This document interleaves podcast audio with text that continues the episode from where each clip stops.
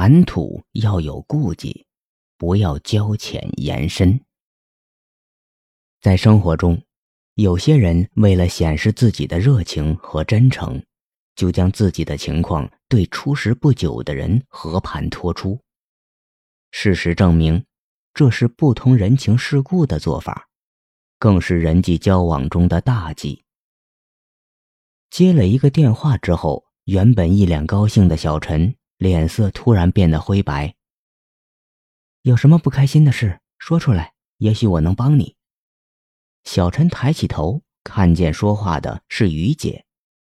于姐的话让小陈心里一酸，差点流下眼泪。他摇摇头说：“没什么事，于姐，你怎么还没走？”于姐感叹道：“嗨，急什么？又没什么事。回去了，家也不像个家，还不如在办公室里多待一会儿，这样也觉得充实一些。”小陈看了看这位已近中年的女人，分明有一种落寞的感受。这份落寞让小陈感动，于是他就对于姐说：“于姐，我们一起去吃晚饭吧，我请客。”本来小陈想约男友出来吃饭的，但他因为有事拒绝了。要知道，今天可是他的生日啊！为此，小陈暗暗伤心。没想到于姐听了一点也不惊讶，只是淡淡的笑了笑。我的生日也常是这样过的，男人嘛，总是这样的。小陈听到了于姐的感叹，愣住了。他赫然发现，眼前这位中年女子就如同一面镜子，从中他好像看到了自己的委屈和痛苦。小陈没有想到，近在咫尺之内。竟然也能遇到同病相怜之人，原来自己并不孤独，自己不是一个人。一时之间，小陈心中感慨万千，泪水忍不住滚了下来。于姐看到他这样，关心的说：“你也不用伤心了，大家都是这样过来的，有什么委屈就和我说说。”在温情的话语之下。小陈的心房顿时被打破了，多少年来从不曾对人倾吐的秘密，就如同滚下的泪水般全涌了出来。两个人聊到深夜，一个倾诉，一个安慰，彼此唏嘘不已。小陈没想到，刚进这个公司就遇到一个这样的朋友，可以分享心事。这次的际遇让他觉得未来似乎也并不是很糟。然而没过多久，小陈发现周围的人都用奇怪的眼光看自己。小陈从那些眼光中分明感受到了不解、疑惑，甚至鄙夷。终于有一天，有个女同事悄悄地问他：“你真的在和有夫之妇交往吗？”他是不是很有钱？他帅不帅？小陈的大脑轰的炸开了，他忍不住冲到于姐面前，狠狠的问：“你为什么把我的事情跟别人说？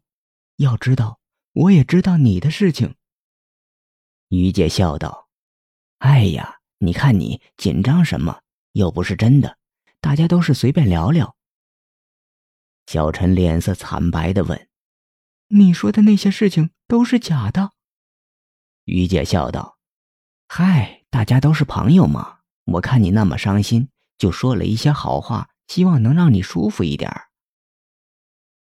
孔子曰：“不得其人而言，谓之失言。”倘若对方不是深深了解、彼此相知的人，你如果畅所欲言，以快一时。这就是所谓的失言，而失言的后果，从小陈的境遇便可见一斑。小陈以为自己遇到了知心的朋友，就将心中隐秘的事都交代出来，最终的结果是秘密被宣之于众，自己不得不承受世俗的目光。有人认为小陈的结局是咎由自取。而其根源其实在于不知人情世故，交浅而言深，有人以为这样做可以加深交情、加强关系，但后果往往会让人失望。这是因为不同人心的关系。事实上，贸然的将自己的事情说给不熟的人听，一方面会给自己带来麻烦，甚至危险；另一方面也会让陌生的对方感到尴尬和难以接受。给自己带来麻烦和危险，这个很好理解。小陈的遭遇就是一例。毕竟是不熟悉的人，刚接触不久就将自己的情况全抛给对方，万一对方是坏人怎么办？这个问题应该考虑到。同时，即便对方不是坏人，这样做也要考虑对方的心理。我们可以试想一下。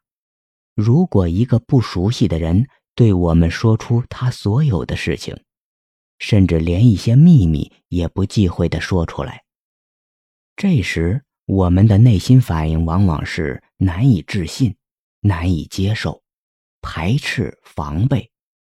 没有几个人会不警惕的。我们担心对方是不是有什么天大的麻烦，我们担心对方是不是另有目的。我们更加担心他的这些秘密带给自己的负担和责任。一旦他以后出了什么事情，知道他秘密的我们会不会有不可推卸的责任呢？出了事情要负责，对于有责任心的人来说，当然应该如此。但问题是，我们和这个人并不熟，不仅不熟，甚至只见过一面而已。那么，你认为自己有心情去为一个不熟悉、不了解的人担负莫名其妙的责任吗？显然，没有几个人会这样做。既然我们不想为一个不熟悉、不了解的人负责，我们也就没有必要去听他的秘密。同样的道理，我们也不要对一个自己不熟悉的人轻易吐露秘密。无论是出于自身的安全考虑，还是出于对于交际心理的了解，我们都要注意谈吐的顾忌，避免交浅言深。这是懂得人情世故的成熟做法。